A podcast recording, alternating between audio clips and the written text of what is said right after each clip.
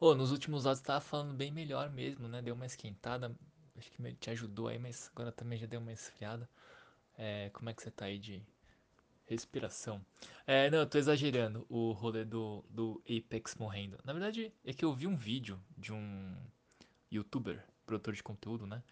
Brasileiro que joga Apex e ele falou que os, o, a, a player base, né, o número de jogadores nos Estados Unidos e na Europa, depois da temporada 6 ou 7, não sei, aumentou bastante nos, no, na Europa, nos Estados Unidos, mas aqui no Brasil não. E aí ele fica, ah, se queixa, né? Porque aqui o Apex não tem uma, uma operação, né? A Respawn não tem uma operação aqui no Brasil para, enfim, procurar investimento, né? Fomentar o jogo aqui. E aí ele fez um vídeo se queixando disso, né? E até porque, né, pô, se ninguém joga, ou, ou quanto mais pessoas jogam o jogo que ele, né, produz conteúdo, melhor pra ele e tal. Então ele faz parte dessa comunidade, é por isso que eu falei que tá morrendo e tal. Mas eu tava, tava exagerando. É... Mas esse lance de, de, de, de ah, né, o jogo tá morrendo, também já escutei que o CS tá morrendo. E eu escutei várias vezes e faz tempo já. E, enfim, sei lá, tá rolando os campeonatos. Não sei muito bem qual é a, a cifra, né, que tá rolando. Mas, se bem que no, o Counter-Strike nos Estados Unidos, né, na Norte América lá, América do Norte. Eu falei Norte América porque a sigla é em inglês, não me confundi. Mas é, tá, parece que tá morrendo mesmo, porque os times americanos estão tudo indo pra Europa jogar, porque lá o cenário é mais competitivo, né, estão os melhores times. Meio que, sei lá, como qualquer outro esporte, né, aqui no Brasil a galera vai pra Europa jogar, porque lá se paga melhor é onde tem o, o melhor futebol, né? Então na Europa é onde tem os melhores campeonatos e tal. E aí o lance é que nos Estados Unidos, pelo que eu vi, é, tá rolando essa migração, né, dos times. Faz tempo já, né, dos times indo pra Europa é, jogar. Então não sei se tá morrendo ou não, mas rola esse, esse fluxo aí. Ô, eu queria entender um pouco melhor. Eu, eu achava que a Respawn, né, o, a equipe, a, o, o estúdio que faz o Apex, era grande, né? Porque é uma, é foi comprada, né? Uma subsidiada, subsidiada? Subsidiária? Não sei qual é a palavra. É, da EA. Então, na minha cabeça, né? Eu achava que era uma empresa gigante, com muitos recursos. Eu ficava, ficava aqui bravo. Como é que os caras não conseguem arrumar o servidor? Como é que... É, enfim, várias queixas. Como é que eu achava que tinha, eles tinham recursos e uma equipe infinita. Mas eu fui pesquisar na internet e eles têm uma estimada assim, uma equipe de 350 a 400 funcionários, né? E aí isso nem todo mundo é desenvolvedor, né? Então eu achei meio que pequena. E eu fiquei pensando, é, porque você não compra, né? Você não o Apex é de graça. Como esses jogos são financiados, né? É, a Respawn tem outros jogos também, né? Então esses 400 pessoas aí também tem outras coisas para cuidar, outros jogos para desenvolver. Mas eu queria. E eu procurei na internet modelo de negócios, né? Eu acho que é. Eu acho, tô chutando aqui. Que o Apex é não se paga, né? Não é pela venda de skins que eles pagam todo mundo.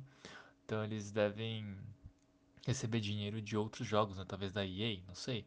Eu queria sacar e queria tentar também perguntar onde que eu procuro essas informações. Eu fiquei um pouco um pouco perdido na internet, né, de não encontrar esses lugares.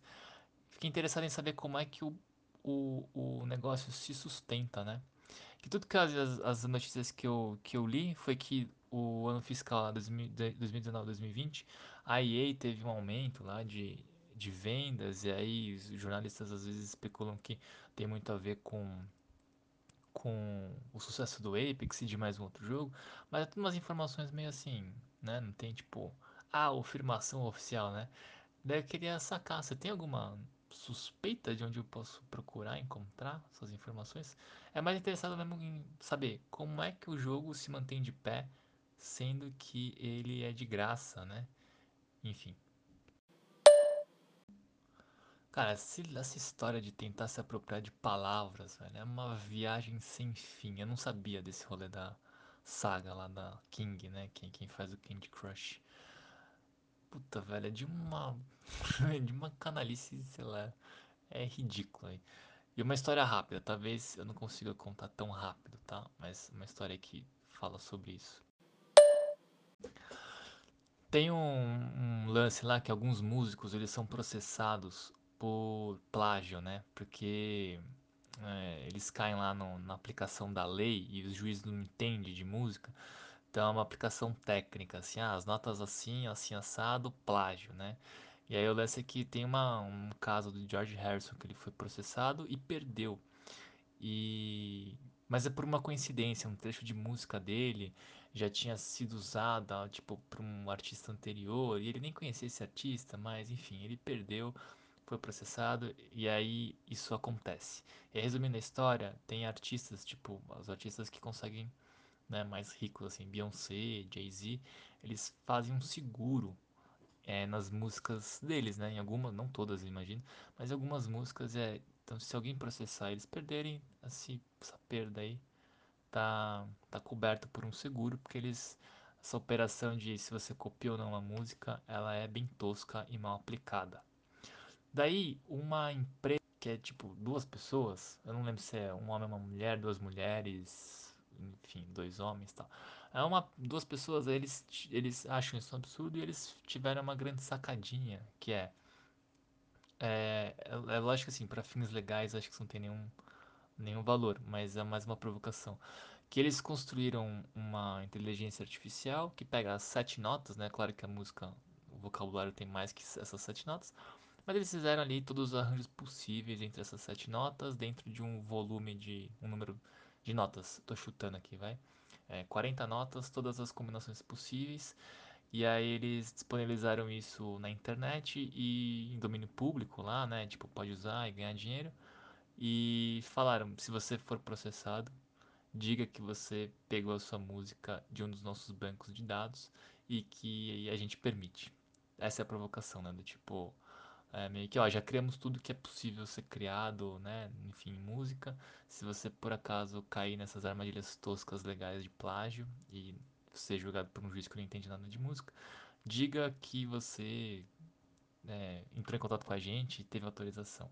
Enfim, aí tem lá um, um podcast lá falando, aí tem dois advogados discutindo e os caras falam, não, nada a ver, isso nunca vai funcionar. Mas fica aí a provocação e no final tem a provocação de que coisas que uma máquina faz e cria, ela pode ser é, essa criação de uma máquina, né? Ela pode ser considerada a criação do humano que criou essa máquina, né? Fica essa coisa aí. Enfim, acho que eu divaguei um pouquinho aqui, saí um pouquinho do lance do direito autoral e dos, dos jogos. Mas no de direito, direito autoral rolou, né? No Street Fighter. É, não lembro muito bem como que é a história, mas acho que era assim que o o Balrog, né, que o boxeador, né? Ele aqui no, no ocidente é Balrog. Ele é uma homenagem ao Mike Tyson. Então os japoneses fizeram Mike Bison, né? Que eu quando era criança lia Mr. Bison, mas era Mike Bison. E aí os americanos quando trouxeram o jogo pra cá, falaram, porra, isso aí, né, Estados Unidos, aqui os caras processam por tudo, pode dar uma bosta. Vamos trocar, então eles meio que rotacionaram, né, o nome lá dos três últimos dos três chefões, só ficou o Sagat ali com o nome original. E aí o no original, né, o ditador é o Vega, o boxeador é o Mike Bison e o carinha da garra é o Balrog. E aí aqui nos Estados aqui, né, aqui no ocidente nos Estados Unidos, meio que rodou, então o ditador virou o Mr. Bison, o boxeador virou o Balrog e o cara da garra virou o Vega. Tudo isso, essa rotação de nome é por causa de direito autoral, quem é que pode dar nome, quem não pode. E aí essa confusão, né? Quando vai jogar um jogador japonês contra americano, fala o Balrog, mas você entende um, daí na transmissão, parará. Daí no, nos campeonatos de Street Fighter, eles... É... Ah, no linguajar lá os caras falam, né? O, o boxeador, o ditador e o garra, né? Em inglês claw. Eles chamam os bonecos pelo, por características para não ter essa confusão sobre o que, que você tá falando. Enfim. É verdade, chega de Apex, chega de Apex. É, nem é tão legal assim. É legal, é divertido, mas eu jogo mais é com os amigos. Eu jogo que os amigos jogam. Mas se eles não jogassem, acho que eu não ia perder tanto tempo jogando, não. É legalzinho, é legal, mas né, não é pra tanto também. Pô, muito legal esse áudio seu sobre a pandemia. E é esse o comentário desse áudio aqui. Foi muito legal. Fiquei pensando aqui um pouco. E, cara, tá difícil os últimos meses, três últimos meses pra mim na pandemia. Tá osso demais. Ainda bem que tá. Ah, isso tudo, esse lance de memórias, de não fazer muita coisa, uma, um lance de, né, falta de perspectiva, enfim. Tá difícil. E, cara, ainda bem que tá rolando esse grupo de jogos, né, no Moludens, porque ele pelo menos dá pra mim uma mínima perspectiva aí de continuidade, assim. Eu percebi que eu sinto muita falta disso, né? E eu não consigo falar muito bem sobre essas sensações e como que o grupo tem me ajudado, mas eu sei que jogar o jogo do mês, né, e ter todo mês um jogo ali e saber que tem um, um encontro depois, a gente vai trocar ideia, tem sido muito bom assim para minha para minha cachola aí, para eu lidar melhor e passar melhor com nesse isolamento doidão aí.